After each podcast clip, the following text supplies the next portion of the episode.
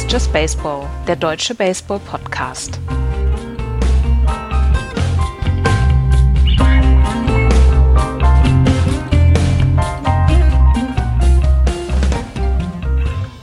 Es ist Sonntagmittag. Komische Dinge erfordern komische Umstände und so weiter oder Widerspruch weitergeht. Herzlich willkommen zu einer neuen Sendung von Just Baseball. Hallo Florian. Schönen guten Tag. Voraussichtlich das letzte Mal ohne Axel, dem wir weiterhin alles Gute wünschen und grüßen. Und ähm, er wird hoffentlich wieder nächste Woche dabei sein. Wir wollten eigentlich im Laufe dieser Woche einen Podcast aufnehmen, den Fragen-Podcast, aber das hatte technische Gründe leider. Deswegen konnten wir nicht aufnehmen. Wir nehmen allerdings heute auf und versuchen die Fragen nochmal unterzubringen. Wir haben so ein, zwei News vorweg und dann äh, widmen wir uns komplett den Fragen, bevor wir nächste Woche dann wieder komplett auf das Tagesgeschehen dann übergehen. Aber Florian, ähm, wir haben eine Personalie, die vor allen Dingen die Yankees-Fans erregt hat in den letzten Mo Wochen und Monaten und vielleicht sogar Jahren. Ich wollte gerade sagen, gab es mal eine Zeit, wo er die Leute nicht aufgeregt hat? Ja. ja. Wurde jetzt released von den Yankees. Äh, Freitag war das schon, also letzte Woche Freitag, nicht diesen Freitag. Ähm, und die, die Yankees schulden ihm weiter noch 27,6 Millionen Dollar. Ähm, ja, und jetzt spielt er erstmal nicht mehr für die Yankees. Ähm, er kann ja über die Waiver Wire, ähm, über die Waiver kann er ja gepickt werden, das ist aber bisher noch nicht geschehen. Ähm, nee, jetzt kann er nicht mehr über die Waiver Wire gepickt werden. Nee, nee, also genau, er, er konnte, mhm. genau, er konnte über die Waiver Wire gepickt werden, hat natürlich keiner getan bei diesem Vertrag und bei den Leistungen, die es gab bisher. Ähm, ich kann mir aber schon vorstellen, dass er, weil er jetzt ja für das League Minimum ähm, verpflichtet werden kann, dass er nochmal spielen wird dann nicht. Ich glaube, es steckt noch was in ihm und ich glaube, das möchte er beweisen und da Change of Scenery haben wir oft mal genannt, hilft dir vielleicht. Ja, das ist ja, das, das Problem ist ja, offensiv hat er nichts mehr hinbekommen. Dann hatte er defensiv ein paar Fehler. Im Outfield war er eigentlich in den letzten Jahren immer zuverlässig. Das Selbstvertrauen war irgendwann weg und er wurde bei jeder Gelegenheit wurde er ausgebuht, ausgepfiffen. Selbst als die Yankees bei den Rays gespielt haben und da sind dann viele Yankees-Fans natürlich und äh, füllen das Stadion. Aber es war, am Ende war es etwas, etwas traurig, muss ich dann auch sagen, weil ja, offensiv hat er das nicht hinbekommen, aber wow, muss, ob das immer sein muss, weiß ich auch nicht. Nee, und genau, das Ausbuhen habe ich ja selber mitbekommen, als die, ähm, als ich die Rangers gegen die Yankees gesehen hatte. Ähm, da waren zwei Yankees-Fans neben mir und der eine hat tatsächlich bei jedem At-Bat immer so vorher schon geboot und ich glaube, das tut mit deinem Selbstbewusstsein etwas. Na, wie gesagt, vielleicht Change of Scenery, vielleicht verpflichtet ihn jemand und äh, wir sehen ihn noch mal beim anderen Team und wenn es dann für ihn wieder sich ausgeht, defensiv und offensiv, ist doch alles okay. Er kriegt genug Kohle und das Team hat dann was davon. Ja, und die Yankees-Fans müssen sich jetzt jemand anderen suchen. Gestern habe ich ja das Spiel gegen die Padres kommentiert und das war im vollen Stadion, im vollen Yankee Stadium. Ähm, es war ein tolles Spiel nach 10 Innings 3 zu 2 und da gab es dann nur freudige Gesichter und keine Buchrufe. Also jedenfalls habe ich dir gestern keine gehört. Ja, sind auch schnell zufriedenzustellen dann. ja. Ne? Fans allgemein, also ist nicht jetzt speziell die, nicht das wieder hier Forken ja, genau, genau, Fackeln. Genau. Ja, ne? Nee, äh, ein anderer Spieler, der auch noch eine ganze Menge Geld bekommt, ist auch released worden, Schrägstrich auf das Waiver Wire gesetzt worden. Eric Hosmer nämlich auch. Genau, der First Baseman oder ehemalige First Baseman der Cubs äh, wurde jetzt released. Nee, ist noch nicht released das, worden, oder? Äh, äh, ja, sie, sie, also der Letz-, die letzte Nachricht jetzt vor ein paar Stunden war, dass sie ihm quasi ein Unconditional Release granten, also ja. erlauben. Mhm. Also er ist es noch nicht, es wird dann wohl passieren, genau.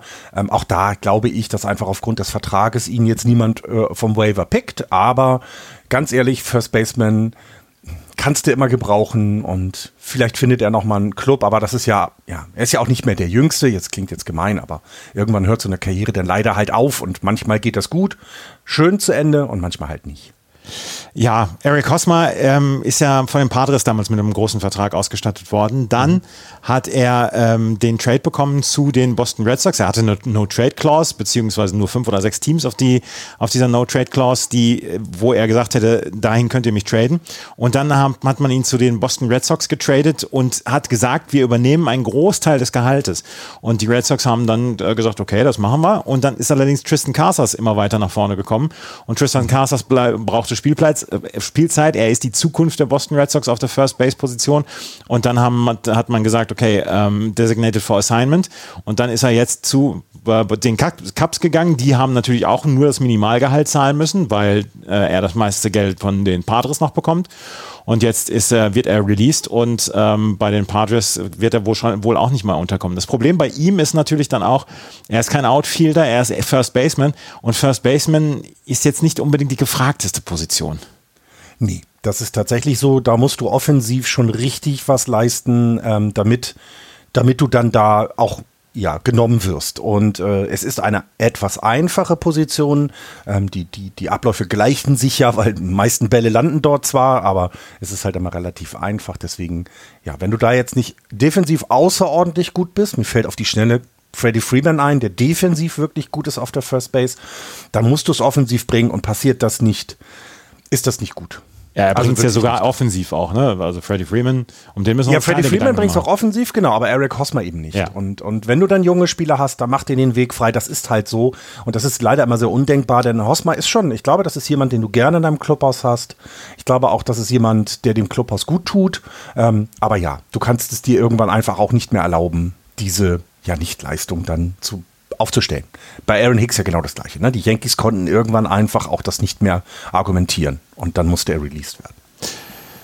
Er wird jetzt released und äh, damit ist das Kapitel Cups dann auch beendet und ich bin sehr gespannt, äh, wie er und wo er unterkommt. Er kann sicherlich Richtung August, September nochmal eine Alternative sein oder wenn ähm, Teams Verletzungssorgen haben, weil sie brauchen, sie brauchen kein großes Risiko eingehen mit ihm. Genau. Und äh, bei Eric Hosmer ist es jetzt im Moment aber unbekannt, wo er dann landen wird. Eine Nachricht haben wir noch und die ist wirklich nicht schön von den News, ist, dass der dass der Color-Kommentator, der Play-by-Play-Kommentator, der ähm, Oakland A's entlassen worden ist. Genau, der war schon länger jetzt suspendiert, äh, weil er am 5. Mai, als sie über die Negro League gesprochen haben, nicht Negro League, sondern das andere N-Wort gesagt hat. Daraufhin wurde er erst einmal nicht mehr ans Mikrofon gelassen und jetzt hat LBC oder die A's sich entschieden, ihn dann entsprechend zu entlassen. Ähm, das finde ich eine sehr gute Reaktion. Ähm, das Wort an sich ist so schlimm, dass man es nicht sagt. Und wenn man es auch nur aus Versehen sagt, steckt das irgendwo in einem drin. Dann scheint was generell da nicht zu passen. Und er hat sich natürlich entschuldigt, auch seine Familie. Es ist ja mit Duan Kalper ist ja auch noch jemand bei den Giants unterwegs. Also die haben auch, die haben Unverständnis ausgedrückt. Aber es ist die einzige Wahl und die einzige Möglichkeit, darauf zu reagieren, meiner Meinung nach. Ja, es, es gibt keine andere Möglichkeit. Also es ist ein Wort, was mir nicht über die Lippen kommt. Das, das weiß ich, genau. dass mir das nicht über die Lippen kommt. Und wenn du Negro League sagst, dann bist du dir bewusst darüber, welche Liga du meinst. Und das, dann das andere Wort dafür äh, zu nutzen, das, das geht einfach nicht. Es, meiner Meinung nach geht es nicht. Genau. Und ich finde, das ist dann auch alles, was wir dazu sagen müssen. Es geht nicht.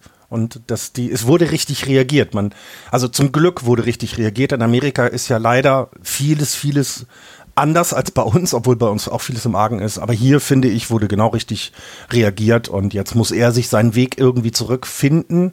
Das wird dauern und er wird auch nicht sofort beschäftigt werden und das ist auch erstmal gut so. Finde den Weg, deinen inneren Rassismus zu überwinden und dann geht's weiter. Dwayne Kuiper, Dwayne Kuiper heißt, ne?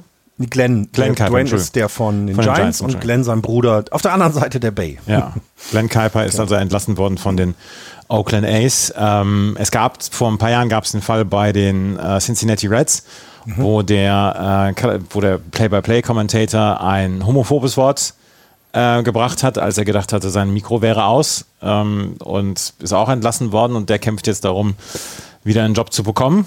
Ist auch nicht ganz leicht. Eine Nachricht müssen wir noch bringen, gerade die haben wir nicht vorher besprochen. Äh, Aaron Boone ist für ein Spiel gespart worden. Hast du das mitbekommen? Ähm, ich habe gehört oder ich habe mehrfach mitbekommen, dass er dass seine Lunte recht kurz war zeitweise. er ja ständig ejected wurde und jetzt wurde er deswegen gesperrt, also ja. nicht mitbekommen. Ich habe das, ja. hab das vor ein paar Wochen im Scherz gesagt, dass Aaron Boone eigentlich alles dran setzt, um möglichst früh mal Feierabend zu haben in, mhm. im, im, Spiel. Aber dann ist er in der letzten Woche, innerhalb von vier Tagen, ist er zweimal ejected worden. Ja, irre.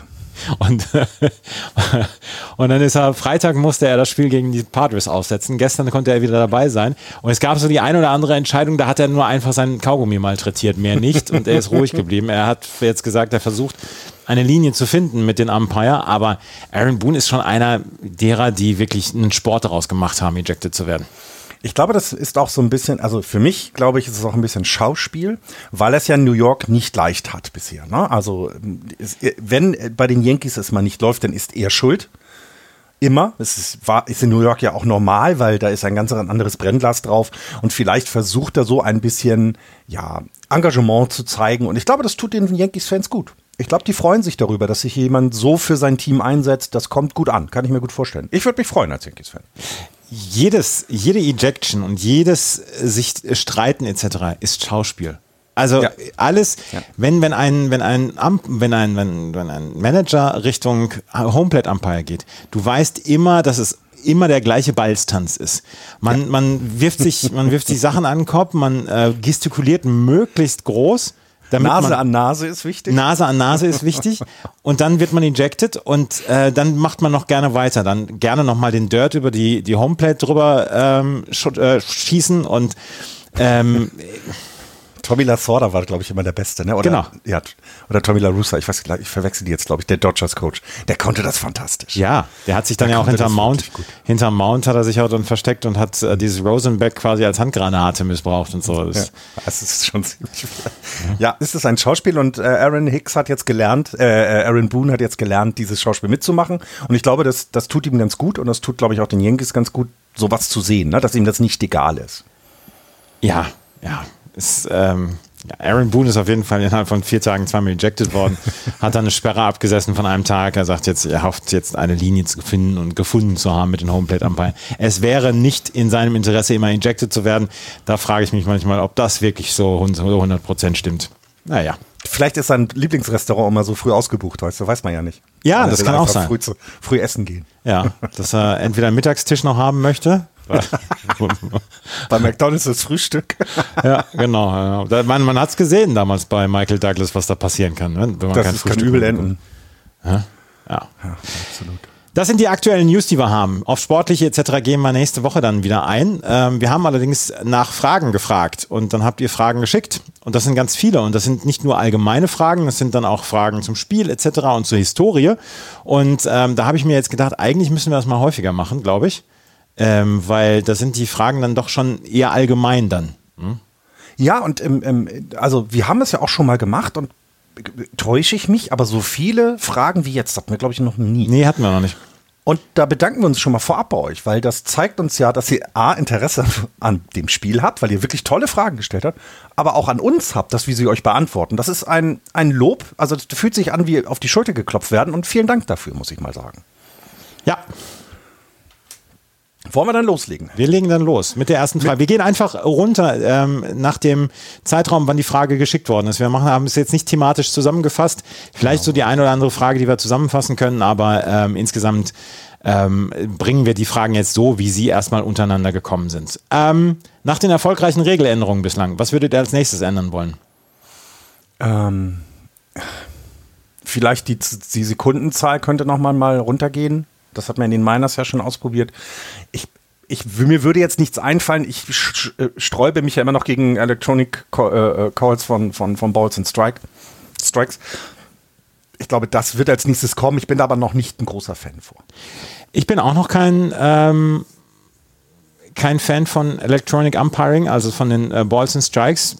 Weiß ich nicht. Ich habe mich gestern wieder ein bisschen echauffiert beim Spiel der Yankees gegen die Padres über den manchen Call, aber insgesamt ist es ein menschliches Element, was diesem Spiel noch immer innewohnt und ich habe damit kein Problem. Und wenn die ähm, Leistungen konsistent sind, ich brauche im Moment keine weiteren Regeländerungen. Das Spiel, so wie es jetzt im Moment dieses Jahr ist, ist für mich begeisternd. Ich weiß nicht, ob ich den, den ja. Ghost Runner noch immer haben wollen würde, aber auch er macht das Spiel natürlich wieder spannend und, und natürlich dann auch äh, kürzer. Ich habe im Moment keine Regeln, wo ich sagen wollte, die würde ich gerne geändert haben wollen. Und es ist ja auch, ich finde, ein bisschen anders noch als an, als zum Beispiel in der NFL wird jetzt schon wieder was geändert. Ne? Da, da wird auf, auf, auf Situationen auf dem Platz reagiert. Im Moment fällt mir nichts ein, wo ich sagen würde, damit machen wir das Spiel noch besser. Das, das ist genauso das. Wir können es vielleicht an einigen Stellen wie mit Balls and Strikes callen, vielleicht noch justieren, aber ich bin der Meinung, dass so guten Baseball, so interessanten Baseball, wie wir diese Saison haben, haben wir wirklich lange nicht gehabt. Ja. Und deswegen äh, finde ich es auch schwer, darauf eine Antwort zu finden, ja. Ich im Moment auch. Welche eurer Folgen sollte man als Baseball-Neuling nochmal hören? Season 8 Episode 14. Das war während der Pandemie. Da haben wir so ein paar ähm, zeitlose Folgen gemacht und da haben wir unter anderem nochmal eine Folge aufgenommen, wo wir die Regeln erklärt haben. Wir haben in Season 3 2015 das erste Mal eine ähm, eine Regelfolge gemacht, aber ich glaube nicht, dass die noch richtig gut hörbar ist. Deswegen, Season 8, Episode 14, da war unser, äh, unsere Regelepisode drin. Und ähm, da haben wir, sind wir über die Regeln nochmal drüber gegangen. Wir sind natürlich nicht im Einzelnen darüber oder reingegangen, aber damit man sich einmal einen guten Überblick verschafft, ähm, wie die Regeln aufgestellt sind. Und zeitgleich haben wir nochmal einen Link in die Show Notes gepackt, wo ihr dann auch die Regeln schriftlich nochmal sehen könnt. Exakt. Warum hat die MLB kein Salary Cap und würde es der Liga nicht gut tun? Es ist ja jedes Jahr oder alle fünf, sechs Jahre ist ja ähm, das Collective Bargaining Agreement, also zwischen der Spielergewerkschaft und der Liga, wird ja durchgeführt und dort wird festgelegt, wie die nächsten fünf Jahre auch gehaltstechnisch genannt, gemacht werden.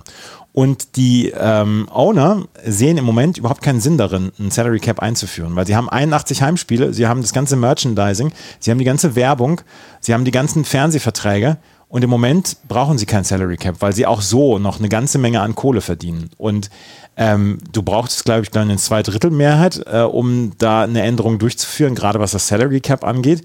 Und es gibt die Luxury Tax, um das nicht, um das nicht wirklich ganz nach oben zu treiben.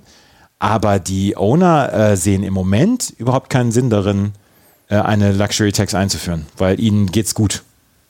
Äh, genau, und auf der anderen Seite ähm, gibt es ja von der Player Association auch keine Anstrengung, einen Salary Cap einzuführen, weil das würde bedeuten, dass die Spieler vielleicht nicht das Geld bekommen, was sie sonst ohne das bekommen. Da geht es eher da um das andere, da geht es eher um einen Salary Floor, also dass man vielleicht sagt, naja, ein Team sollte schon hm, hm, hm, mhm, genau. Geld oder Einheiten, Prozente von, was auch immer man dann nimmt, ausgeben für die Spieler. Denn wir haben ja Teams, die ja einfach Geld verdienen, aber das nicht an die Spieler weitergeben. Und ich glaube, das ist eher etwas, worüber im Baseball seitens der Spielergewerkschaft angesprochen wird, als ein Salary Cap. Und bei den Ownern hast du es perfekt geschrieben. Da sehen wir gar keine Grund, kein, grundlegend keine, keine Anpassungswünsche gerade. Ja. ja. Also, ähm, das ist auf jeden Fall eine Geschichte, wo wir sagen, die wollen es einfach im Moment nicht. Ähm, ja.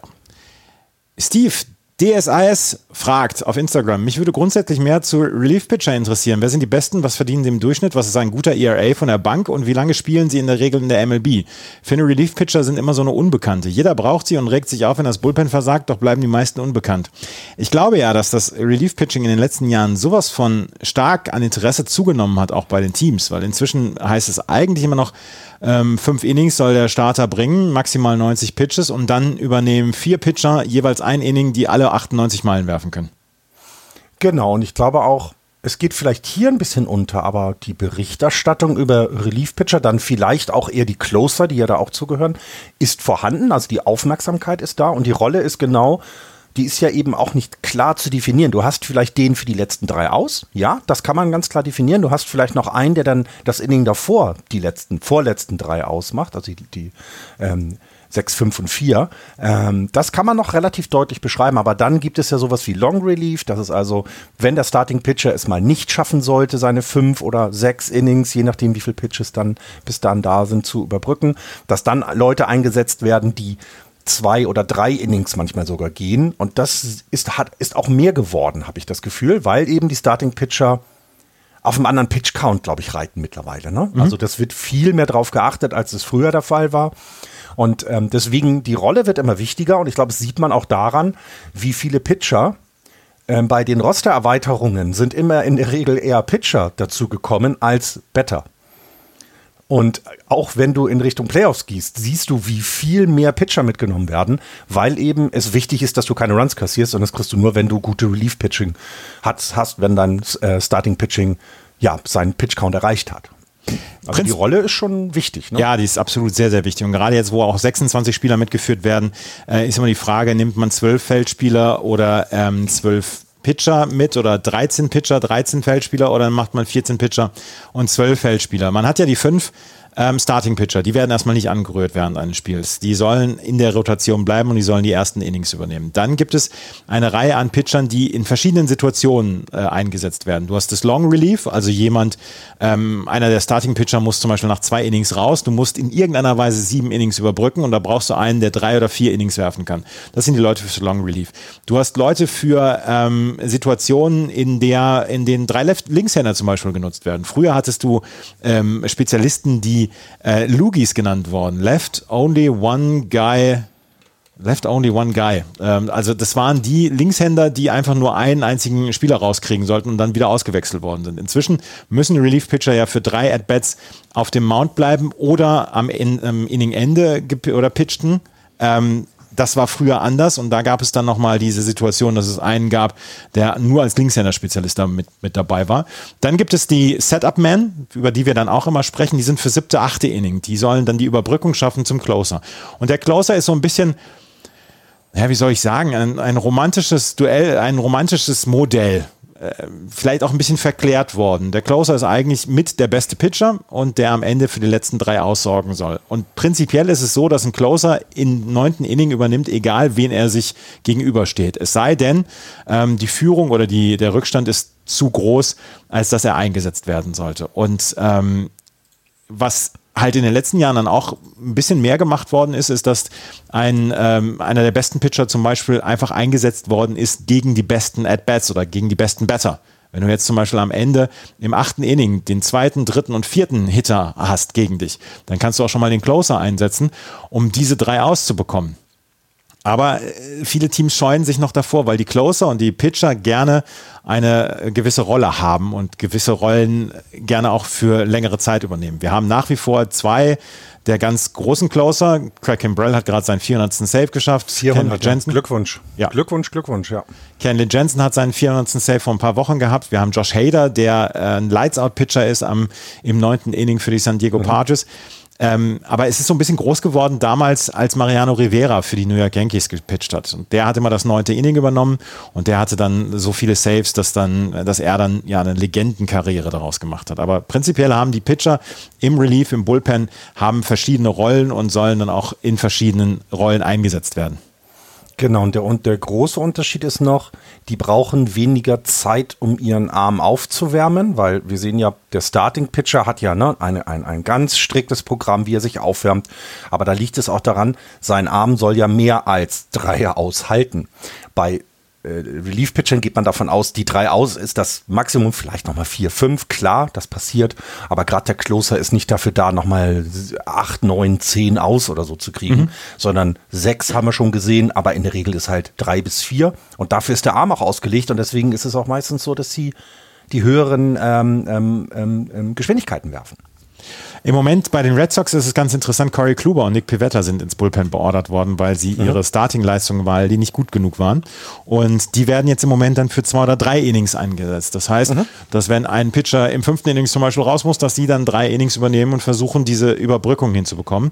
Und ähm, Corey Kluber hat noch nicht gepitcht im Bullpen, aber Nick Pivetta und die Boston Red Sox haben halt fünf andere Starter im Moment. Also, ja. Bei den, bei den Giants genauso. Sean Manea wurde geholt, um als Starting-Pitcher äh, uns zu verstärken, ist jetzt auch ins Bullpen rüber. Dafür gibt's dann halt eher diese Opener-Situation. Das heißt, dass du mit einem Pitcher anfängst, das erste Inning, vielleicht noch ein zweites, je nachdem dann in dein Relief-Pitching wechselt, wechselt. Die Rays machen das ja auch viel und das ist bei Mania genauso der Fall. Denn das darf ich nicht vergessen, die Qualitäten sind ja da, aber vielleicht nicht für den Start und für so viele Innings, sondern vielleicht auch noch für zwei, drei mitten im, im Spiel. Und das wollen die nicht aufgeben, diese Qualität, die Teams. Ja.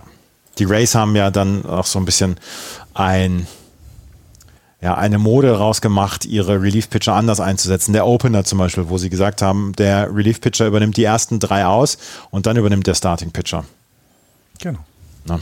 Zum Beispiel, ja. Du, du, versuchst ja auch auf das zu reagieren, dann auf beiden Seiten, ne? Weil wenn du jetzt ein, wenn du merkst, okay, es kommen Lefty auf ein, äh, an die Platte, dann versuchst du natürlich ja auch jemanden in deinem Bullpen zu nehmen, der genau ein Linksarm ist, damit du eben äh, nee, Quatsch, andersrum. Ja, egal. Auf jeden Fall, du versuchst ja darauf zu reagieren, was auch, auch passiert im, am Ende des Spiels. Ähm, wir sehen es ja immer weniger. Ne? Complete Games sind nicht mehr so viel wie früher. Das muss man ganz deutlich sagen. Ganz, ganz selten. Na, also das, das war ja mal, also wir hatten ja mal viele, viele davon, viel, viel mehr davon. Aber da hat sich ja auch die Sorge um die Arme der Pitcher geändert. Ne? Man, man reitet diesen Arm jetzt nicht bis zum letzten, sondern eher, okay, du hast 70 Pitches als Vorgabe, gucken wir, wie weit du kommst. Na, das sehe ich, Gabe Kepler macht das mit Regelmäßigkeit. Da ist ein Starting Pitcher richtig gut drauf, aber er hat seinen, er hat seinen abgesprochenen Pitch Count erreicht. Dann wird er gezogen. Da wird auch nicht mehr drüber diskutiert. Denn du möchtest ja wir haben das bei wem, bei, bei Clayton Kershaw haben wir es manchmal vermutet, ne? Der hat über 200 Innings in der Saison geworfen und in den Playoffs fehlte plötzlich was. Und genau das möchte man ja vermeiden, dass in den späteren äh, Teilen der Saison die Arme äh, lahm werden. Die Frage ist hoffentlich ausreichend beantwortet. Ähm, Verdienst von Minimalgehalt bis äh, wirklich ganz viel. Kenley Jensen bekommt jetzt zweimal 16 Millionen Dollar in den nächsten beiden Jahren von den Boston Red Sox überwiesen und hat bis auf einen kleinen äh, Schluck auf jetzt seinen Job bislang sehr gut gemacht. Wie seht ihr die Entwicklung des Podcasts im Rückblick auf die letzten zehn Jahre? Ähm, wir sind professioneller geworden, finde ich. Ja, finde ich auch. Ich habe mir da nie so richtig Gedanken drum gemacht, äh, was die Entwicklung ist. Also, ich kann es jetzt gar nicht so genau sagen, aber. Unser Equipment ist professioneller geworden. Ja, das ist es. Ähm, wir wir sind äh, Social Media äh, mehr unterwegs als noch vor ein paar Jahren. Unseren TV-Guide jeden Tag. Also wir versuchen ja auch da eine kleine Community zu versorgen. Ne? Das ist ja alles sehr klein noch. Wir haben ja leider keine Millionen von Zuhörern, aber die, die da sind, versuchen wir schon mittlerweile die letzten zwei, drei Jahre etwas professioneller zu betreuen, finde ich. Ähm, aber was sich nicht geändert hat, ist, dass es einfach Riesenspaß macht, einmal die Woche während der Saison über Baseball zu reden. Ich glaube, das, das ist das, da, das hat sich nicht geändert. Das ist noch von der ersten Staffel bis jetzt hat sich das bei mir jedenfalls gehalten. Ich habe wahnsinnig Bock mit dir und mit Axel über Baseball zu reden. Äh, so geht es mir auch. Und das jetzt seit Juli 2013. Vielleicht müssen wir wirklich im Juli dann jetzt nochmal eine große ne? 10-Jahres-Folge machen. Sause. ja, damals auf Twitter haben wir angefangen, uns über Baseball zu unterhalten und haben gesagt, ja, müssen wir mal einen Podcast machen. Und seitdem machen wir den Quatsch. Ne? Cool. Wahnsinn. Zwei oder drei Europameisterschaften haben wir schon mitgemacht. Stimmt. Ja? Stimmt.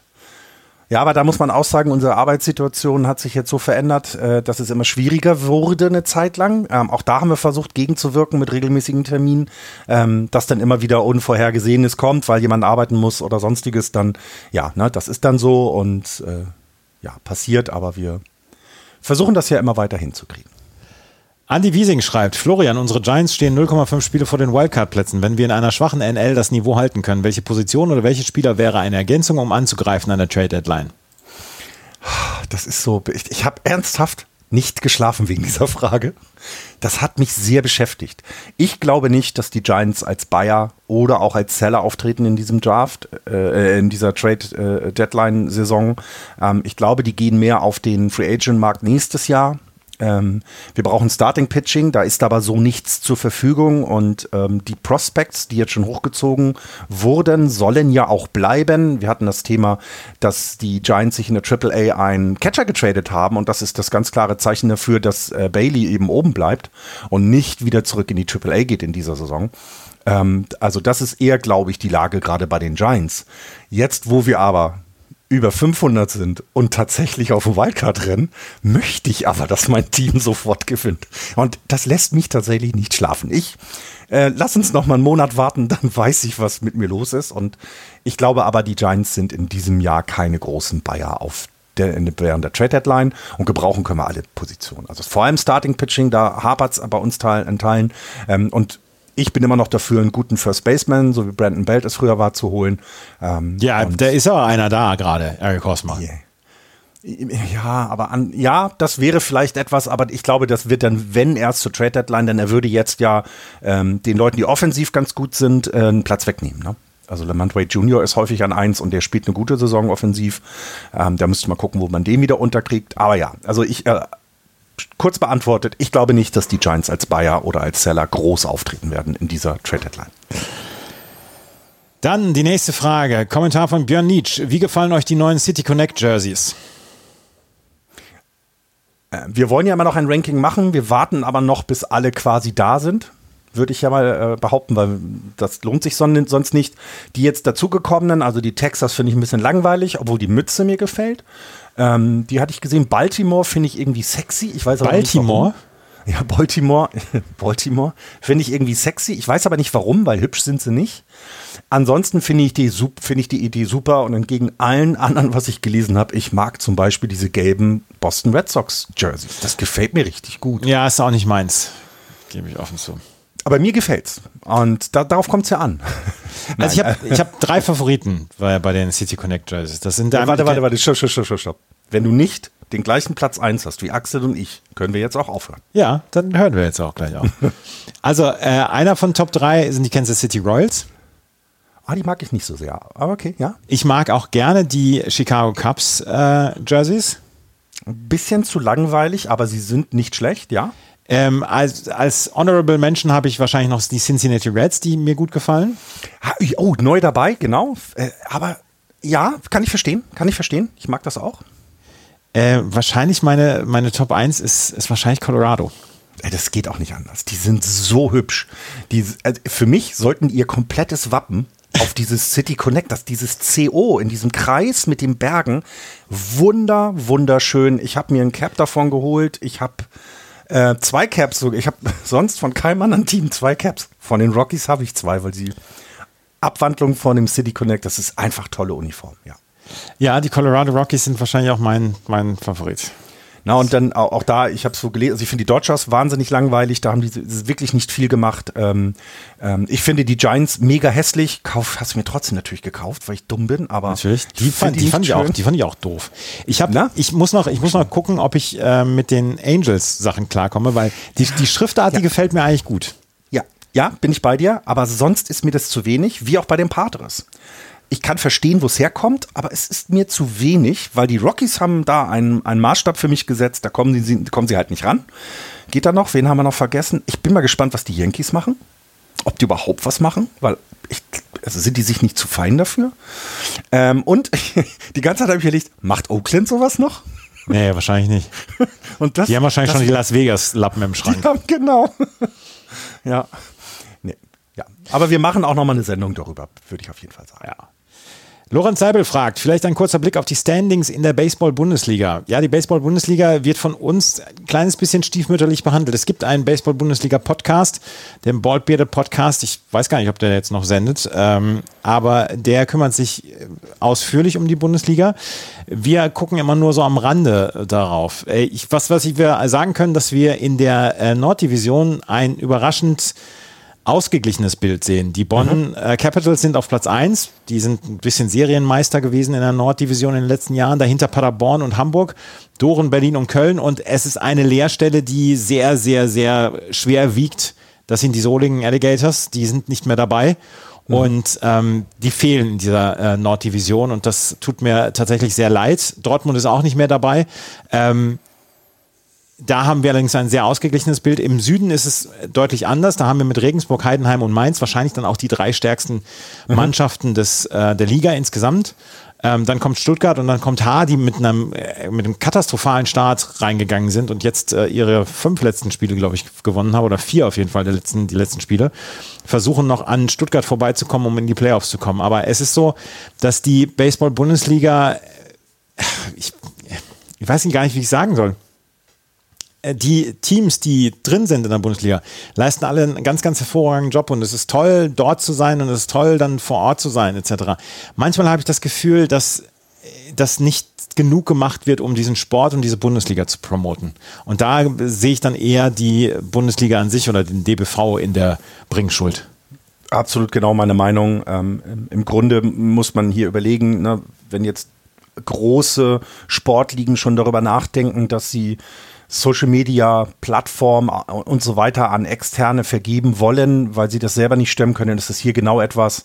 Das Know-how ist da. Es wird aber nicht so zentral vermarktet. Da hat natürlich auch jedes Team seine eigenen Interesse. Ähm, ich finde, die Webseite ist immer noch also das müsste auch mal erneuert werden. Ähm, genau, und das auch der, der, Auftritt in den Social Media, äh, ähm, ich finde das schwach teilweise. Es gibt was, aber es ist halt noch nicht so untersucht und da ist der DBV manchmal ein bisschen langsam, finde ich. Ähm, die Teams selber, hast du vollkommen recht, die verkaufen sich so gut wie sie können und man darf ja auch nicht vergessen, das ist dann alles sehr, sehr regional. Ähm, dann kann tatsächlich Hünstetten interessiert hier im Norden dann wohl keiner leider. Das ist eben so. Ähm, aber ähm, da ist noch viel möglich und unsere Aufforderung äh, bleibt weiterhin, bitte geht in die Ballparks und ich werde dieses Jahr mein Schatten, über meinen eigenen Schatten springen und mal bei den Steelers vorbeigucken, weil die eben auch jetzt schon so lange Jahre so gute Arbeit leisten. Und da hat sich meine, haben sie sich meine Anwesenheit mal wieder verdient. Er hatte Hausverbot in Hamburg. Nein, nicht Hausverbot. Ich war halt nicht so gern gesehen. Aber äh, nee, aber die Hamburg Steelers machen eine gut, wirklich gute Arbeit und sie sind ja jetzt auch mit oben dabei. Das ist überraschend. Und tatsächlich ist es auch so, wenn sie irgendwie ne, unter 500 sind, dann finde ich es jetzt auch nicht so spannend hinzugehen. Jetzt hat es eine andere Bedeutung. Ne? Im Moment sind sie in den Playoffs und dann ist es ja auch viel spannender, mal hinzugehen. Das ist unser Blick auf die Baseball-Bundesliga. Lorenz, wir hoffen, das hat äh, dir gepasst, dieser Blick. Andi Wiesing fragt noch mit einer zweiten Frage: Sammelt ihr selbst Baseball-Trading-Cards oder andere Memorabilia der MLB? Ich für meinen Teil kann sagen, nein, gar nicht. Du? Also ich, ich sammle City Connect Caps, habe ich jetzt beschlossen. Mhm. äh, hab schon von den Rangers, Astros, Giants, habe ich schon. Äh, geht dann weiter. Sonst nicht, nein. Ich hatte mal angefangen, Basketballkarten zu sammeln, damals in den 90ern. Aber das, das hat mich nie gereizt und bei Baseball leider auch nicht. Das ist eine schöne Sache. Zum Glück auch immer noch aktuell. Nein, ich sammle auch nichts. Axel, glaube ich, kann man auch sagen, dass der nichts sammelt. Nee. Plant ihr eine Expansion Draft Folge, sobald feststeht, wann und wo die beiden neuen Teams, die im Gespräch sind, der MLB beitreten? Weber CH schreibt das und da können wir sagen, auf jeden Fall werden wir diese Folge ja. machen. Äh, sollte es zwei neue Teams geben, dann werden wir uns da ausführlich drum widmen und ähm, das wird toll. Da freue ich mich drauf. weil das so un, weil das so vage alles ist, was da passiert. Aber zwei neue Teams müssen ja mit Spielern versorgt werden. Also wirklich ernsthaft. Und wir haben das das erste Mal, ne? Das darf man nicht vergessen. In unserer äh, Zeit gab es kein Expansion-Team. Ähm, das wäre was Tolles. Ja, freuen wir uns auch schon drauf. Ja, machen wir. Benji Bier schreibt, denkt ihr, findet Matt Bum nochmal ein Team, das ihn signed und eure Top 3 Ballparks in den Big Leagues? Ähm, findet Matt Bum nochmal ein Team? Zu, zur Trading Deadline am Ende irgendwann, glaube ich schon. Ähm, er wird kein Starter sein, das, da muss er diesen, diesen Schatten muss er, äh, über diesen Schatten muss er springen, über seinen eigenen, dass er halt kein Starter mehr ist. Ähm, ich denke aber schon, dass er irgendwo bei einem vielleicht sogar Playoff Contender, die einfach einen weiteren Arm brauchen, unter, äh, Unterschlupf finden wird. Ja, glaube ich dran. Ich glaube auch, dass er unterkommt. Ähm, der, der, wird einfach quasi ein Projekt sein und vielleicht muss er sich einfach anpassen, dass er mit 85 Meilen keinen Fastball mehr werfen kann und dass das in der, in der Big League dann halt schwierig wird, dort einen Job dann zu bekommen. Exakt das. Ja. Richtig ausgedrückt. Deine Top 3 Ballparks. Naja, also eins ist klar, das ist aber nicht objektiv, das ist der, der Oracle Ballpark in, und ich nehme jetzt auch nur die, bei denen ich war. Ich finde PNC immer noch ein, ein Sehnsuchtsort, also ich möchte unbedingt mal nach Pittsburgh. Ähm, aber da, wo ich war, ist tatsächlich ähm, Oracle als erstes. Dann ist Wrigley so geil gelegen und eine so tolle Atmosphäre, dass ich da sogar zweimal war. Ähm, und danach jetzt, tatsächlich hätte ich nicht gedacht, die Texas Rangers. Das hat mir da sehr gut gefallen. Das ist ein schöner. Ja, weil, weil du nämlich als alter Mann magst du dann auch die Annehmlichkeiten, ne? Oh ja. das Dach war offen. Es gab keine Klimaanlage. Ja. Also das war den Astro schlimmer. Also so meine Top 3, aber ich denke, wenn ich dann äh, bei den Red Sox gewesen bin, äh, glaube ich, verschiebt sich das komplett, weil das ist auch ein wunder, wundervoller Ballpark und wenn ich in Pittsburgh war, ist es die eigentliche Platz 1, aber das wird immer der von der Giants, von den Giants bleiben. Ich war bislang erst in einem Ballpark in den USA und das war ähm, das war Fenway Park in, in Boston. Äh, und das ist schön, oder? Der ja, ist deswegen schön, ist es auch auf Platz 1 bei mir. Ähm, ich möchte von den Städten oder von den Ballparks, die ich aus dem Fernsehen kenne, vom Stream kenne, ist der PNC Park und der Petco Park für San Diego, ja, sind Petco das meine, meine beiden anderen Ballparks, die ich am liebsten mag. Also Petco sieht auch immer, immer fantastisch aus, stimmt. Die Bilder sind immer toll, mag ich auch, absolut. Klein, kleines bisschen underrated und der ist, der Ballpark ist mir 2015 ans Herz gewachsen, das Kaufmann Stadium in Kansas City. Ja, mit, ja, das stimmt auch, äh, mit dieser, mit dieser Straße da, ne? Das ja, ist, und im und Hintergrund ist einfach eine Mordstribüne. Also diese ja. Tribüne von, von den, von, vom Kaufmann Stadium finde ich einfach ziemlich cool. Ja, ja. Ich glaube, jetzt, äh, was, was tatsächlich bei allen der Fall ist, also ich, es gibt so künstliche Parks. Also ich war ähm, bei den Brewers und ja, ist nett, aber es ist halt so künstlich, weil es halt ein neuer Ballpark ist.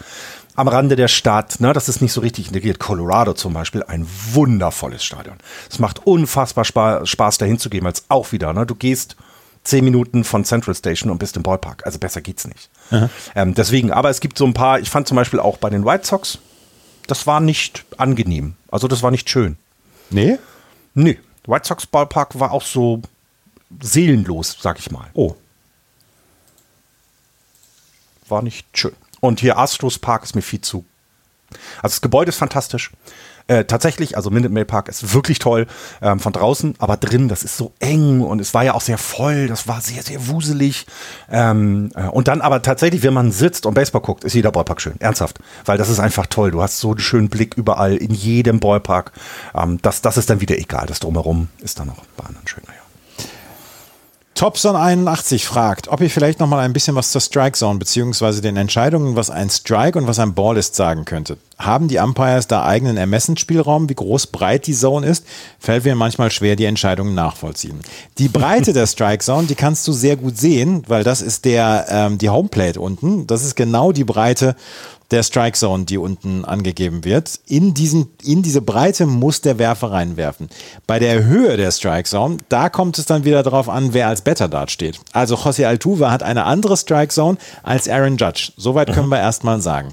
Die Strike Zone bemisst sich nämlich, du nimmst erstmal den Mittelpunkt zwischen der Schulter und dem Gürtel, der Mittelpunkt dazwischen, das ist der obere Teil der Strike Zone und der untere Teil der Strike Zone, das ist ähm, unterhalb der Kniescheibe. A point just below the kneecap. Genau. Im Englischen, genau. Ja, sehr gut geschrieben. Sie ist variabel, genau. Sie ist nicht festgelegt, sondern unterschiedlich zu jedem Better in der Höhe. Exakt, genau. Also der, der, äh, der Better an sich steht dort und die, die Höhe der Schulter oder die, der, der höchste Punkt der Schultern wird genommen. Die, der höchste Punkt der Hose wird genommen. Also, Thorsten Legert hätte auch eine andere Strike Zone damals gehabt. Oh Gott. Und, ja. da, und da der Mittelpunkt, das ist die, das ist der, äh, die, die Strike Zone, der hohe Punkt. Der untere Punkt ist dann kurz unter den Kniescheiben und äh, die Breite ist, wie gesagt, die Homeplate. Das ist die, das ist die Strike Zone. Und Ermessensspielraum ist da eigentlich nicht für die Schiedsrichter. Sie haben einfach nur zwischendurch vielleicht die ein oder andere Strike Zone, dass man sagt, sie sind ein bisschen großzügiger in der Breite oder in der Höhe es kommt ja auch immer darauf an, ne? einige sehen oder einige sind großzügig, wenn der Ball eben nicht komplett in der Zone ist, sondern irgendwie noch am Rand der Zone, aber auch schon Teil außerhalb ist. Auch da gibt es ja ganz keine klaren Regeln, äh, wann wie was ist. Ähm, man darf sich auch da bitte nicht immer von den Bildern aus dem Fernsehen täuschen lassen, denn das ist eine standardisierte, ähm, ähm, die ist immer gleich groß, die Strike Zone, die da gezeigt wird. Und es ist manchmal auch so ein bisschen, ich meine, die werfen auch mit 100 Meilen. Das darf man alles nicht vergessen. Auch für mhm. die Schiedsrichter schwer. Das ist manchmal auch ein Gefühl. Klingt jetzt bescheuert, aber wenn ich sehe, der wirft immer in, die oberen, in den oberen Rand, dann weiß ich, der will da was mit bewirken. Ne, wenn er immer Mitte Mitte wirft, dann habe ich es einfach. Aber ja. wenn er so die Ränder bedient, was ja bei den Profiwerfern immer der Fall ist, dann, dann ist das auch so eine Gefühlssache. Ähm, es ist auch immer eine Sache des Catchers, definitiv. Ich meine, Pitchframe, äh, Pitchframing ist ein Ding bei den Catchern. Die versuchen also dem Umpire zu suggerieren, guck mal, ich habe diesen Ball dann doch in der Zone gefangen, obwohl er außerhalb war, indem sie ihren Handschuh leicht kippen. Und äh, sowas, also es ist eine Auslegungssache, definitiv. Und ähm, deswegen gibt es ja auch so schöne Szenen wie mit Aaron Boone. So, ähm, das ist die Frage zur Strike Zone. Seno812 schreibt, wer hat abgesehen von Strider den schönsten Schnörres der MLB? Momentan. Hä? Haben wir getwittert, ja. Haben wir getwittert. Momentan ist es Andrew Chaffin. Aber ich habe da noch mal ein bisschen recherchiert nach den Best Moustaches in Baseball und da gab es äh, eine schöne ähm, Rangliste von Bleacher Report und die haben dann einige Namen aufgebracht. Don Mattingly zum Beispiel hatte in den 80ern einen wunderbaren Schnörres. ähm, da wurde dann auch Catfish Hunter noch genannt, der auch einen wunderbaren Schnörres hat. Jason Giambi. Bill und Buckner. Bill Buckner hatte einen sehr schönen Schnorres und wer mir eingefallen ist, Randy Johnson damals. Ja. Oh ja, oh ja. Den darf man, den darf man nicht vergessen, definitiv. Oh und der ja. hatte dann ja auch noch so einen schönen Fukuhila. Ja, der, der war, also der war auch äh, Style-Ikone für mich, muss ich ehrlich gestehen. Mhm. Der, der, ist nach wie vor, glaube ich, Style-Ikone. Ich glaube, ja? den Fukuhila hat er nicht mehr, aber den Schnorres hat er noch. Ähm, ja, ich bin, ich bei der Liste bin ich bei dir dabei. ähm, wen man unbedingt sich angucken sollte, und deswegen werden wir das auch noch in die Shownotes bringen, Al, The Mad Hungarian Raboski, der ist super. Das ist ein famoser, ein famoser äh, Bart, den er dort hat. Äh, Goose Gossage ist noch mit dabei, Keith Hernandez, der einen wirklich guten Schnörres hatte. Und der beste vom Bleacher Report damals genannt wurde, ist ähm, Rolly Fingers mit seinem Zwirbelbart. Ja, das mag ich nicht. Zwirbel ist mir zu hipster. Ja, aber, ja, aber Al Rabowski, ich werde den äh, Link, guckt euch die bitte an. Platz 4 ist er. Ähm, ich will nicht sagen, dass ich jemanden kenne, der zu einem früheren Karneval mal ähnlichen Bart hatte und am nächsten Dir würde Morgen, der wahnsinnig gut stehen. Ich darf es nicht mehr. Meine Frau hat es mir verboten. Sie ist nämlich morgens neben mir aufgewacht und hat erstmal geschrien. Dir würde der unfassbar gut stehen, dieser Schnauz. ja, bin ich fest von überzeugt. Axel 78 1978, nicht unser Axel, ein anderer Axel. Wie kann ich meiner League-Spiele mit meinem MLB TV-Account sehen? Ähm, ich habe es so gemacht, dass ich über MLB.com gegangen bin, dann auf MLB TV gegangen bin. Dort wurde dann mir gesagt, ich soll mich mit meinem MLB TV-Account anmelden und dann wurde es übernommen. Dann konnte ich die MLB Teams und TV gucken. Wie ging es bei dir? Ich habe es tatsächlich am Anfang der Saison einmal ausprobiert, ähm, würde es jetzt in Richtung Ende der Saison aber nochmal machen. Ähm, ich meine, ich habe genau den gleichen Weg wie du. Ich habe meinen MLB-Account genommen und der hat funktioniert, weil es ja frei gegeben ist. Ja. Ich habe letzte Woche, als, ähm, als nichts anderes im Sport lief abends, habe ich Single A geguckt. Das war toll.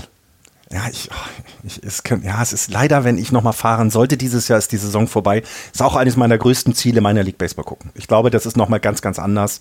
Ähm, auch die Stimmung und alles, ähm, die Preise und, und, und trotzdem ja Baseball auf einem guten Niveau. Single A kann ich mir auch sehr lustig vorstellen, ja. Ja, da sind nicht so ganz viele Zuschauer, aber ich glaube, die ähm, verfolgen ihr Team schon. Und wenn du, wenn du in, in einer Stadt lebst, in der Single A oder Double A gespielt mhm. wird, ich glaube, würde ich das tun, wäre ich häufiger dort. Ja, ja, vor allen Dingen, du, äh, das, das Schöne ist ja, das ist dann tatsächlich so ein Ausflug unter Leuten, die auch Bock haben auf Baseball und nicht einfach nur unterhalten werden wollen. Das darf man, weil das Niveau eben doch schlechter ist als in der, in der Profiliga und das merkt man dort auch. Und jedes Team, wie auch hier in Deutschland, die bemühen sich auch um die Zuschauer. Das machen sie hier in Deutschland ja genauso. Ja. Du, das, die, ne, die, das ist ja, weil es eben nicht so viele sind, ja. Ja. Single A. ich habe Single A geguckt, das war super und die gehen ja noch, also die haben ja noch eine härtere Pitch Clock, gerade in der Minor League mhm. und das macht schon sehr viel Spaß. Das ist schon sehr rasant alles. Mhm. Ja. Also MLB TV, ich bin über MLB TV rangegangen, beziehungsweise MLB.com, dort auf Game Day, beziehungsweise auf, auf das TV. Dann wurde ich aufgefordert, ich sollte das, ich sollte meinen MLB TV-Account angeben und dann ging es. Mhm. Ich hoffe, das, ich meine, das war bei, bei mir auch. genauso. Ja, ja, ich meine, das war bei mir genauso. Axel schreibt auch noch, gibt es deutschsprachige Baseballmagazine? Im Moment nicht. Das ist ähm, auch ganz bekannt.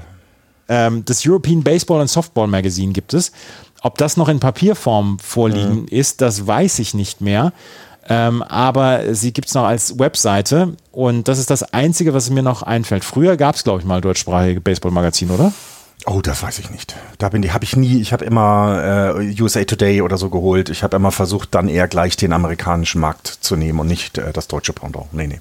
Äh, wüsste ich tatsächlich nicht. Ich habe mir auch früher eher eben äh, die Vorschau-Zeitungen am Hauptbahnhof hier in Hamburg gekauft, ähm, wo es dann, ne, wo die Saisonvorschau war, sowas dann eher. Das waren dann so dicke Wälzer für sieben, acht Mark damals noch. Ähm, ähm, aber mir ist keine weitere bekannt. Auch weitere Zeitschriften sind mir im Moment, ich lese nur im Internet. Also ich, ich kaufe mir keine Baseball-Zeitschriften. Kaufst du dir Baseball-Zeitschriften? Nein, kaufe ich nicht. Deswegen können wir auch schwer eine empfehlen. Also muss ich ehrlich gestehen. Ähm, welche Twitter-Accounts sind zu empfehlen? Ich möchte zwei Twitter-Accounts empfehlen. Ähm, das eine ist der Pitching Ninja, Rob mhm. Friedman der jeden mhm. Tag einfach ähm, die besten Pitches krönt und dann auch gerne mal zeigt, wie Pitcher entweder mit 100 Meilen den Fastball oder mit 90 Meilen den, den Change-Up mit der gleichen, exakt gleichen Wurfbewegung bringen und die so übereinander liegt und wie man sieht, dass, ähm, dass die ähm, dass diese Pitches die unglaubliche Bewegung annehmen. Und das mhm. war einfach unglaublich. Ja? Ja, äh, äh, folge ich auch. Äh, ja, eine absolute Empfehlung. Wir verlinken das auch alles. Äh, kann ich jedem empfehlen, weil da sind Bilder teilweise dabei. Da hast du das Gefühl, du hast einen Knick in der Linse, weil der Ball sieht gleich aus und landet ganz woanders mit unterschiedlichen Schwierigkeiten. Ja. Äh, toller, toller Account, ja. Einen anderen Account, den ich noch empfehlen möchte, ist Ump Scorecards. Dort wird gezeigt, wie ähm, die Leistung des Umpires ja. vom letzten Abend zu bewerten ja. ist. Mhm. Auch absolut zu empfehlen. Ja, Amp Scorecards. Den werde ich gleich. Scorecards. Genau, ich habe äh, tatsächlich heute wieder, habe ich es retweetet oder dir geschickt? Sarah Langs, äh, die ja. immer sehr gerne ausgefallene Statistiken ähm, ähm, bringt, neben normaler Berichterstattung über Baseball. Das gefällt mir sehr, sehr gut. Ähm, da bin ich äh, hinterbei und ähm, einen zweiten habe ich jetzt auf die Schnelle nicht. Ich kann aber empfehlen, guckt bei SB Nation. Da hat in der Regel bis auf die Angels jeder, jedes Team einen regelmäßigen Blog und die twittern auch und die sind sehr aktiv. Also bei den Giants zum Beispiel, ich glaube auch Over the Monster, die twittern auch sehr aktiv. Mhm. Ähm, das ist auch immer sehr nett, wenn man sich dann für einen Club im Speziellen interessiert, empfehle ich, folgt den SB Nation Twitter oder Instagram-Accounts ähm, eures Teams. Einen, den ich, dem ich sehr gerne folge, ist Red Sox Stats. Ähm, da ist es im Namen versteckt so ein bisschen, was worum es da geht. Ich werde den nicht empfehlen, sonst heißt es wieder, wir reden zu viel über die ja, ja, ja. Na, aber haben wir doch gute Empfehlungen gebracht. Kai Scherer fragt, ich habe eine Frage, wie weit kommen die Giants dieses Jahr? Danke, Grüße Kai. Ja, wie gesagt, ich schlafe nicht, ich schlafe schlecht, weil sie jetzt in den Playoff-Rennen sind. Und wenn man einmal dabei ist, will man bleiben. Ähm, so wie es ausschaut, von den Stärken der Liga her, könnte ein Playoff-Platz rauskommen. Ähm, ich freue mich über, also ich denke, sie werden knapp über 500 landen. Mehr nicht. Und was das dann bedeutet, kann ich jetzt nicht sagen. Ich, ich kann es mir auch nicht vorstellen. Ich kann mir auch nicht vorstellen, dass sie in die Playoffs kommen werden. Das, äh, das war in den letzten Tagen und Wochen sind sie wieder so langsam klargekommen und im Moment spielen sie ja guten Baseball. Mhm. Gestern ja. zum Beispiel die, die ähm, Kommentatoren bei ähm, Yes haben sich darüber unterhalten, dass die, ähm, dass Gabe Kepler, Kepler doch einen guten Job macht. Von daher. Ja, ja, ja, ja. auch wenn es nervig ist, macht er. Richtig. Darf ich eine andere Frage stellen? Weil das ist dann mal meine Frage an diese Sendung. Wie weit kommen denn die Red Sox dieses Jahr nach dem Start in die Saison? Ich, ähm, ich hatte sie auf Platz 3 äh, in der AL East in meiner Prognose. Davon möchte ich erstmal nicht abgehen. Mhm. Ähm, das Problem ist allerdings, dass Tampa Bay und vor allen Dingen Baltimore sehr, sehr nerven. Dann kommen da die Yankees noch damit dazu. Toronto hatte jetzt eine Schwächephase und diese Division ist einfach absurd stark, sodass ich mich da noch zu keinem Urteil hinreißen lassen möchte. Aber ich sage jetzt erstmal, ich bleibe bei ähm, Platz 3 und das wäre dann quasi automatisch äh, ja. die, die Playoff-Teilnahme. Ja, ja, weil die Division so stark ist, dass, also im Moment nicht mehr, aber es gab ja mal die Situation, wenn du die Tabelle East und Central der American League mhm. einfach neben, äh, untereinander gelegt hast, war das exakt die Reihenfolge, wie es auch wäre, wären sie alle in einer Division. Jetzt hat sich ein bisschen gewandelt. Die Twins haben 5,19 und die äh, als Percentage und die Blue Jays 5,09, aber da sieht man schon, dass da kann der dritte Platz bedeutet die Playoffs. Und er ist möglich, sehe ich auch so. Ähm, ich finde die Red Sox Ne, haben dann mal eine Woche, wo, die, wo das Pitching sehr gut war, haben wir auch äh, äh, schon mal drüber geredet hier.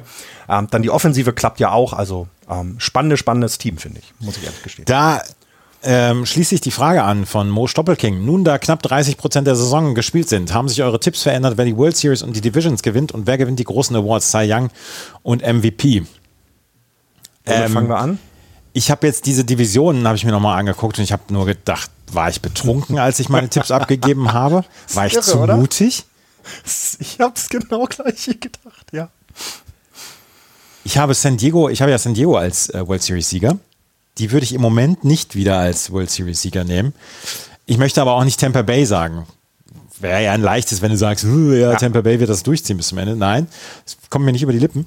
Aber ähm, ich weiß auch im Moment, also meine, meine Divisionstipps, ich sage jetzt mal New York Yankees als AL East-Sieger, das ist jetzt wahrscheinlich vielleicht schon über den Haufen geworfen. Cleveland in der Central Division, das kann ich mir noch vorstellen. Auch Houston ja. in der AL West kann ich mir vorstellen. Bei den San Diego Padres in der NL West wird es schon wieder schwieriger. St. Louis in der NL Central, da haben wir alle als, als Sieger gehabt. Ja. Und ich habe Atlanta als Sieger gehabt in der NL East. Da sehe ich mich als den großen Propheten jetzt im Moment gerade. Ja, bist du auch, muss man sagen. Ne? Also ich würde also, jetzt sagen inzwischen, dass ich von San Diego abgehen muss und dann Richtung Atlanta gehen muss für meinen World Series Tipp. Und ja, finde ich gut. Find ich gut und sie Atlanta müssen halt an Houston vorbei. Das ist nach wie vor, ich weiß, Tampa Bay ist gut, ich weiß, Baltimore ist gut, aber wenn es hart auf hart kommt, können die Houston Astros nochmal ein anderes Level zünden. Davon bin ich überzeugt. Äh, genau, Axel hat mir auch gefragt äh, in unserem WhatsApp-Channel, der bleibt bei seinen Tipps, gerade was World Series äh, Teilnehmer im Mets gegen Houston angeht, da bleibt er dabei. Ich glaube, die Mets haben auch weiter eine Chance, das zu schaffen. Ähm, und tippt weiter die Astros, ein, ein, ein absolut berechtigter Tipp. Ich bleib bei, meinen ich bleib bei den Yankees. Die machen noch was zur Trade Deadline und äh, werden dann in den Playoffs eine Rolle spielen. Bei den Phillies bin ich mir gerade nicht so sicher. Da würde ich auch eher auf Atlanta gehen als Teilnehmer der ähm, National League. Was ich, ich aber sagen, was ich aber sagen möchte, ist, dass mir einige Teams wirklich positiv überraschen. Baltimore mhm. ist eine, ja. eine dieser Mannschaften. Ähm, hast du auf Platz 5 getippt, ne? Überleg mal, ne? Alles berechtigt. Du hast ja auch nicht gesagt, dass sie richtig schlecht sind. Ja. Aber es ist ein berechtigter Tipp, sie auf 5 zu sehen und jetzt sind sie Zweiter mit echt vielen Spielen. Ja, und Axel hat die Boston Red Sox eingesagt und wo sind sie jetzt bei 28, ja. 24? Und ja, niemand, genau. niemand sagt irgendwas Negatives. Ja, das Pitching kann noch, ist noch ein bisschen volatil etc.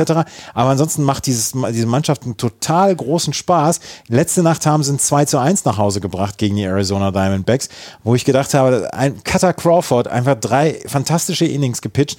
Ähm, zwei, ein Zweidrittel Inning noch von Chris Martin, ein Inning von ähm, Kenley Jensen. Äh, dazu dann fünf gute Innings von, ähm, von Garrett Whitlock. Ja, wer bin ich denn, das anzuzweifeln oder zu sagen, das gefällt mir nicht? Das war fantastisch. Ja, ja, und ähm, ich glaube, da hast du auch mit den Diamondbacks zum Beispiel eine absolute Überraschung. Ähm, Pittsburgh. Pittsburgh eine Überraschung. Gut, die werden sich wieder zurechtrütteln, klar, aber toll. Genau, und, äh, und man muss die, die Tampa Bay Rays, die einfach gerade irgendwie gefühlt vom anderen Stern sind. Also, es ist ja irre. Ähm, aber auch wie, wie, wie souverän die Dodgers einfach jegliche Angriffe gegen sich abwehren. Ist auch fantastisch. Ja. Ähm, Cy Young ähm, so bin ich im Moment bei Spencer Strider. In der National League? Ja, ja. gehe ich mit. MVP gehe ich nicht von Shohei Otani weg. Bei in der American League, naja. Ähm, ich glaube auch, es wird für andere schwer daran vorbeizukommen und in der National League sehe ich äh, Ronald Acuna Jr. Ja, ähm, allerdings. Äh, also absolut. Und bei der, oh, wie nehme ich denn beim Pitching Cy Young aus der AL? Das, ist, das kann ja noch so viel passieren. Sonny Gray.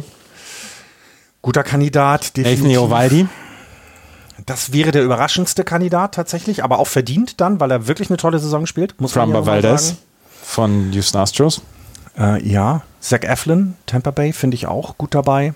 Also es sind schon ein paar äh, Kandidaten, ne? Also Ist Zach Eflin sagen. überhaupt schon eligible? Achso, er hat sieben, er hat sieben Wins bisher. Ja, könnte schwer werden, stimmt. Ja, ja. Äh, wenn, also, ja ich, ich finde die genannten finde ich gut. Sonny Gray finde ich tatsächlich bei dem, was er derzeit macht, das finde ich klasse. Und es werden hier nur ein Starting Pitcher. Ist, ne? Sonny, ist Sonny Gray überhaupt eligible? Das müssen wir auch mal gerade gucken. Nee, der hat Na, erst, obwohl, zehn Starts hat er. Gab zehn, ja, zehn Starts, ne? genau. Mhm. Ja. Shane McClanahan also, ist auch. Ja, ich will nicht nur Tampa Bay Pitcher haben. Ja, also sie, haben's, sie hätten alles äh, wirklich ernsthaft. Das ist eine tolle ja. Leistung, um Gottes Willen. Ja, und ähm, ich, ich sehe auch jetzt nicht irgendwie ein so überragend guten Closer zum Beispiel, den man da nehmen könnte. Hatten wir das schon mal? Nee, hatten wir noch nie, ne? Das war mal ein Starting Pitcher. Ja. Aber sonst ja. Ich finde die genannten in der American League auch in Frember Valdez finde ich, ich finde, der, der hat einen Style, einen eigenen Style, keine Ahnung, finde ich auch toll. Und National League haben wir gesagt, ist Spencer Strider als zweit, zweit äh, also in seiner zweiten Saison, das ist schon, das ist schon überragend, ne? Also.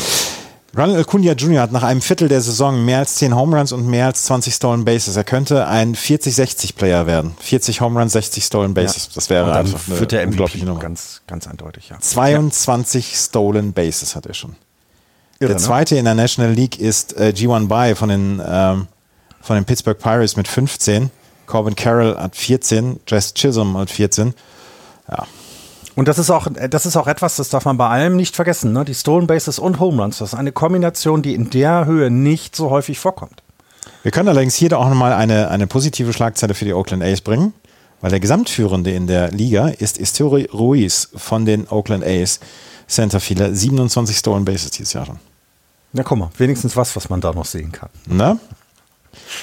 Das war die Frage zu den Cy Young MVP etc. von Mo Stoppelking. Phillies Saints hat geschrieben, welche Regeländerung fehlt euch persönlich noch? Welche Regeländerung würde dazu führen, dass ihr dem Sport den Rücken kehrt? Das, äh, welche Regeländerung fehlt euch persönlich noch? Haben wir schon beantwortet.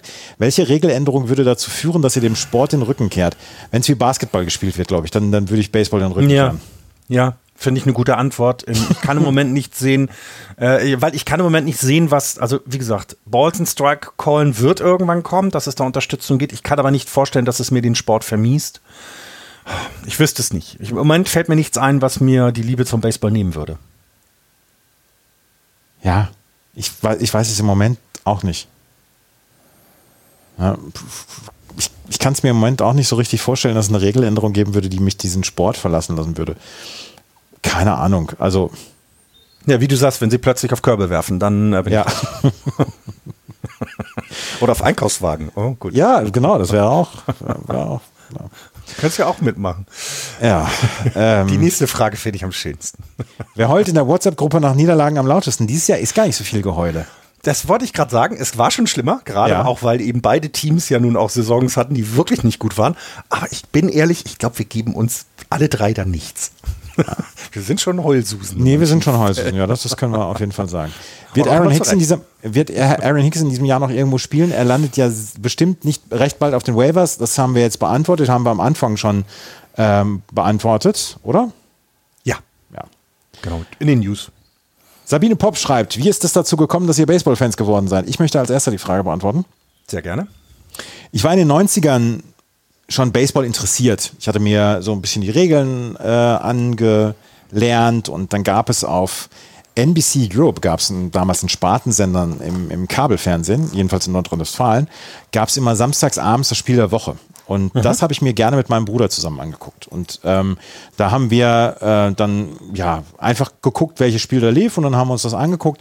Und ich war damals Fan in Anführungsstrichen von den Toronto Blue Jays, weil ich gedacht habe, ich das auch. einzige, einzige Team North of the Border, das muss man ja supporten und so weiter. Und habe da aber nie wirklich groß drüber nachgedacht. Die waren einfach 92, 93 waren sie sehr, sehr gut. Das muss man dann auch dazu sagen, als ich die, als ich das erste Mal geguckt habe. Dann habe ich lange Jahre die ähm, das Interesse auch verloren, habe mich gar nicht so richtig drum gekümmert. Und dann 2009 bin ich in Urlaub gefahren mit meiner Frau und ähm, wir wollten an die ähm, US-Ostküste. Wir wollten den Indian Summer mitmachen. Und dann habe ich gesagt, Mensch, wir sind ja ein paar Tage in Boston, da möchte ich aber auch ein Sportereignis miterleben. Und dann sagte meine Frau, wenn wir Sport machen, dann möchte ich aber auch den traditionellen Sport erleben, dann möchte ich Baseball erleben. Und dann waren wir im Fenway Park. Es war ein ganz langweiliges 2 oder 3 zu 0 für die Boston Red Sox gegen die Cleveland damals noch Indians. Es gab einen Save von Jonathan Peppelborn, wo er mit seiner Save-Melodie äh, Shipping Up to Boston auf den Platz kam. Es wurde äh, Sweet Caroline gespielt und ich war hoffnungslos verloren, was diesen Sport angeht. Ich war hoffnungslos verloren. Ich habe sofort, als ähm, wir wieder zu Hause waren, habe ich hier North American Sports Network abonniert. Ja, ja. Das gab es damals noch. ja. Und sofort genau. abonniert. Und die äh, Red Sox schieden in der ersten Runde gegen die Los Angeles Angels mit 3 zu 0 in der Serie aus, ähm, in der American League Division Series.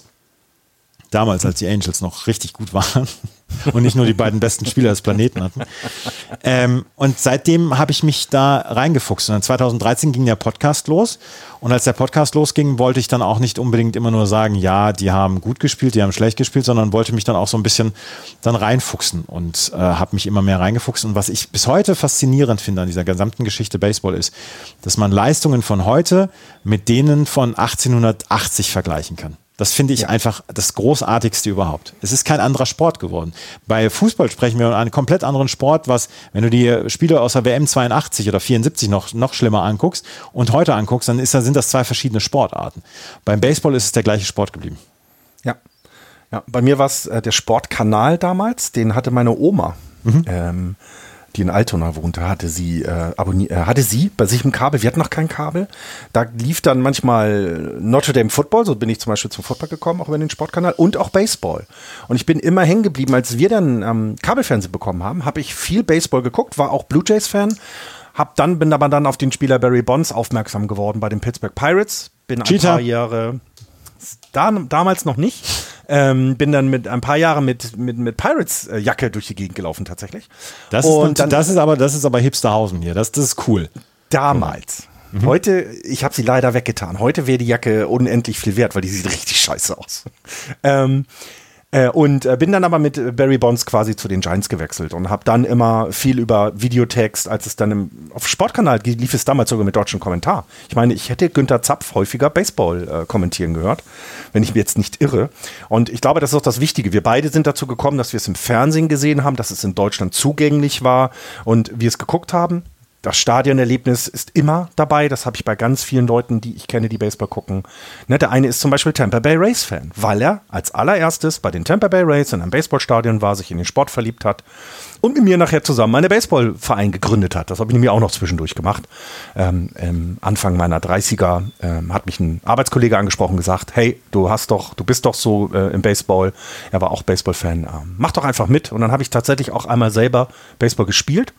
Und dann verliebt man sich in diesen Sport noch mehr, weil das ein unfassbar schöner, toller, eleganter, brutaler Sport ist, der wahnsinnig viel Spaß macht und wo du mit Technik schon kleine Erfolge feiern kannst. Ich war zum Beispiel nie ein guter Hitter, ähm, aber ich konnte dafür ähm, das Spiel lesen und war nachher Third Base Coach, was mir unfassbar viel Spaß gemacht hat, ähm, obwohl ich nicht mehr aktiv auf dem Platz war. Ähm, und ich, ich muss mittlerweile sagen, ich liebe diesen Sport noch mehr als Fußball. Hätte ich mir auch nie gedacht.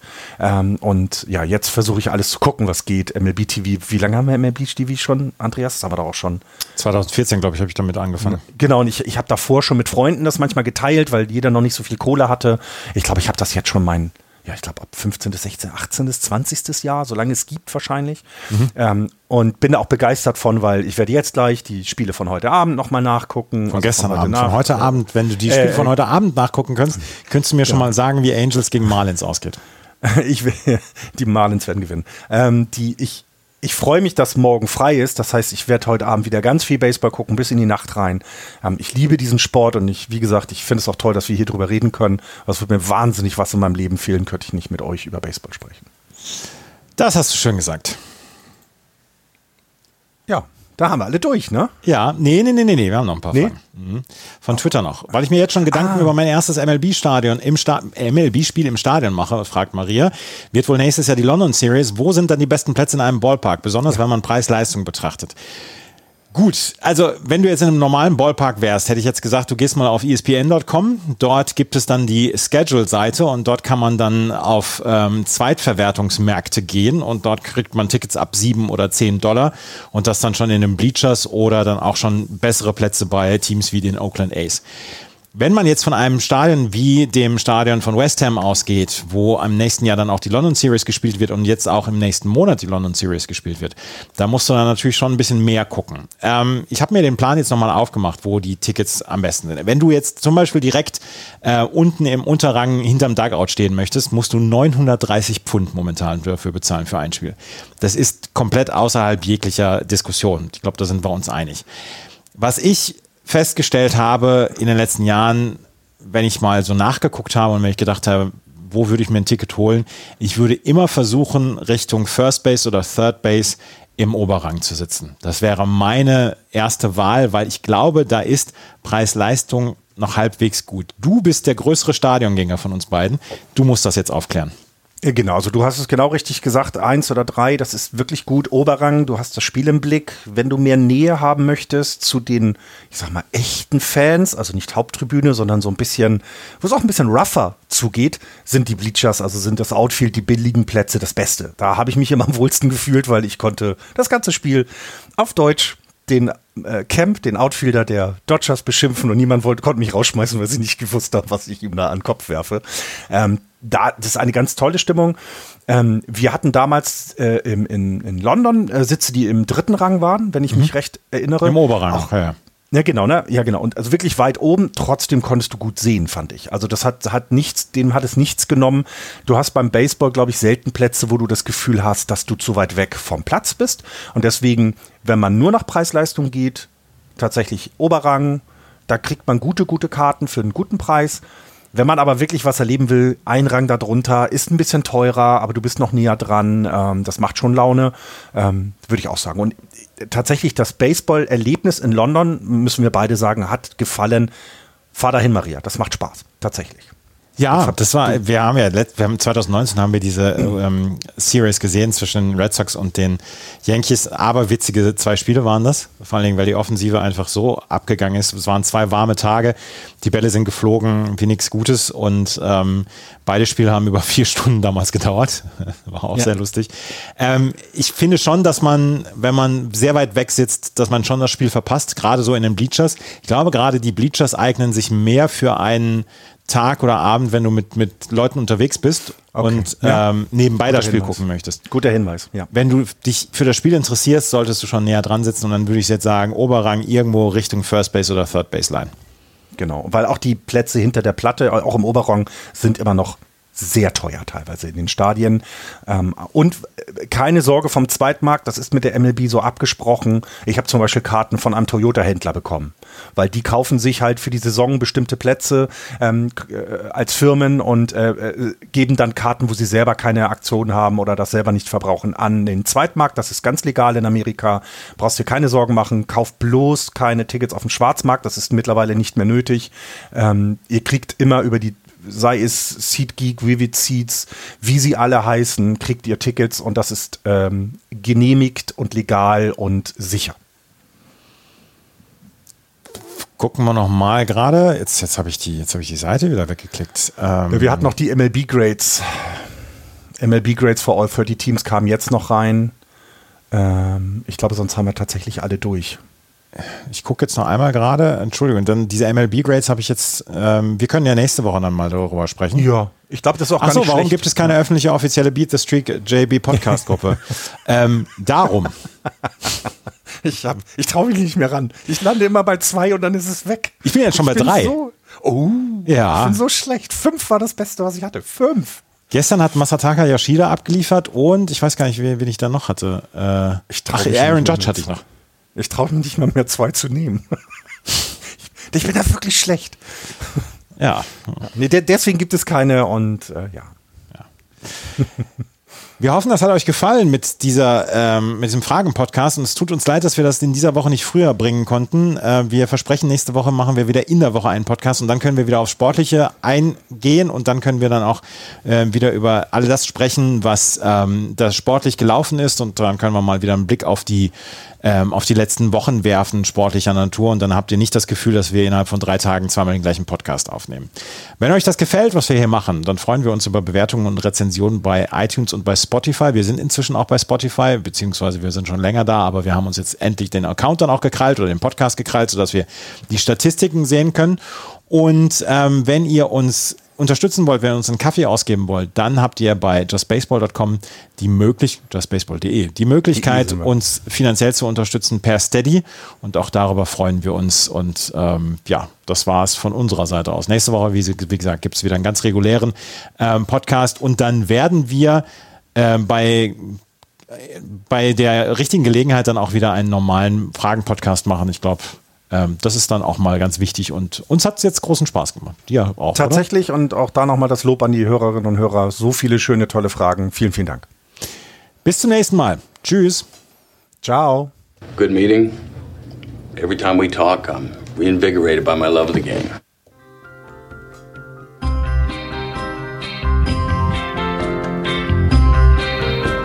Das war Just Baseball. Ihr findet uns auf justbaseball.de bei Facebook, bei Twitter und natürlich bei iTunes.